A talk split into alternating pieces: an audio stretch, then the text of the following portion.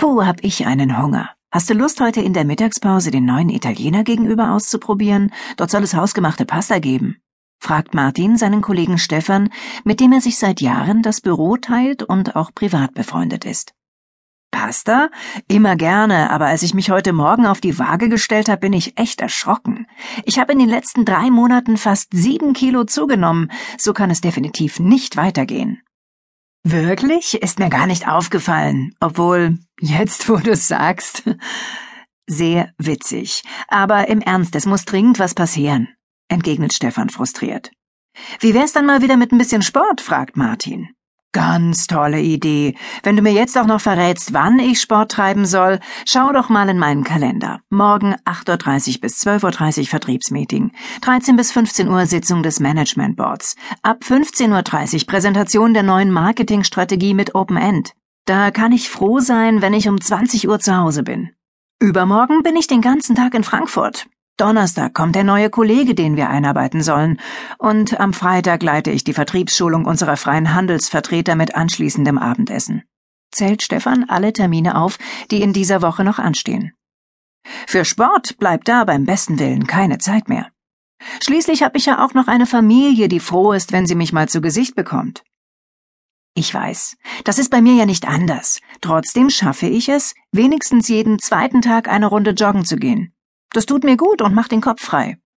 Wenn ich so diszipliniert weiter trainiere, kann ich in drei Monaten sogar am Stadtmarathon teilnehmen, schwärmt Martin von seinem neuen Hobby. Stefan bleibt skeptisch. Du und Marathon? Das glaubst du doch selbst nicht. Na ja, lenkt Martin ein, für einen Marathon wird es wohl nicht ganz reichen, aber einen Halbmarathon will ich dieses Jahr unbedingt schaffen. Respekt, da hast du dir ja ein großes Ziel gesteckt, entgegnet Stefan. Ein Halbmarathon? Vor zwei, drei Jahren, als er noch mehr Freizeit hatte und deutlich fitter war, hätte er das auch schaffen können. Stefan merkt, dass sein Ehrgeiz geweckt ist. Wenn Martin, der eigentlich immer viel unsportlicher war als er, glaubt, dass er in drei Monaten einen Halbmarathon laufen kann, dann muss er das auch schaffen.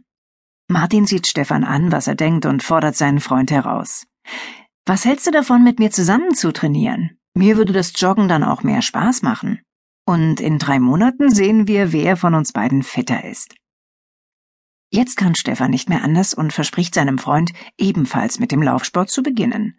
Sofort richten die beiden einen Online-Kalender ein, in den sie ihre Trainingseinheiten eintragen, denn schließlich können sie nicht immer gemeinsam trainieren.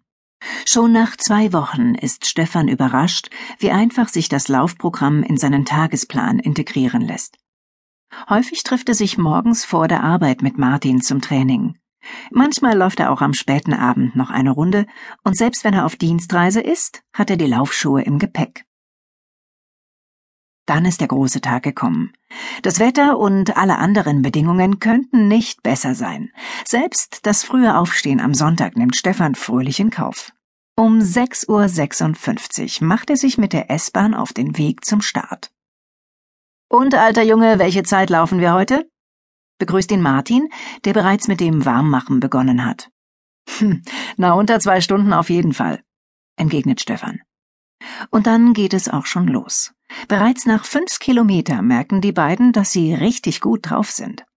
Als sie schließlich die Ziellinie überqueren, haben beide ihre bisherige Bestzeit übertroffen. Und Stefan liegt mit einer Stunde 44, 44 sogar eine halbe Minute vor Martin. Das war ja echt ein Spitzenlauf heute, freut er sich. Das stimmt, entgegnet Martin. Aber nächstes Jahr fordere ich eine Revanche. Erinnern Sie sich? Zu Beginn der Geschichte war Stefan felsenfest davon überzeugt, keine Zeit für das Lauftraining zu haben.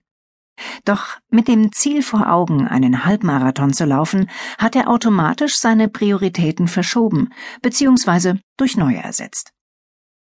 Zwar hat der Tag nur 24 Stunden, doch für Stefan hat sich durch die Verschiebung der Prioritäten ein Zeitfenster aufgetan, in das sich das Vorhaben Lauftraining problemlos einfügen ließ.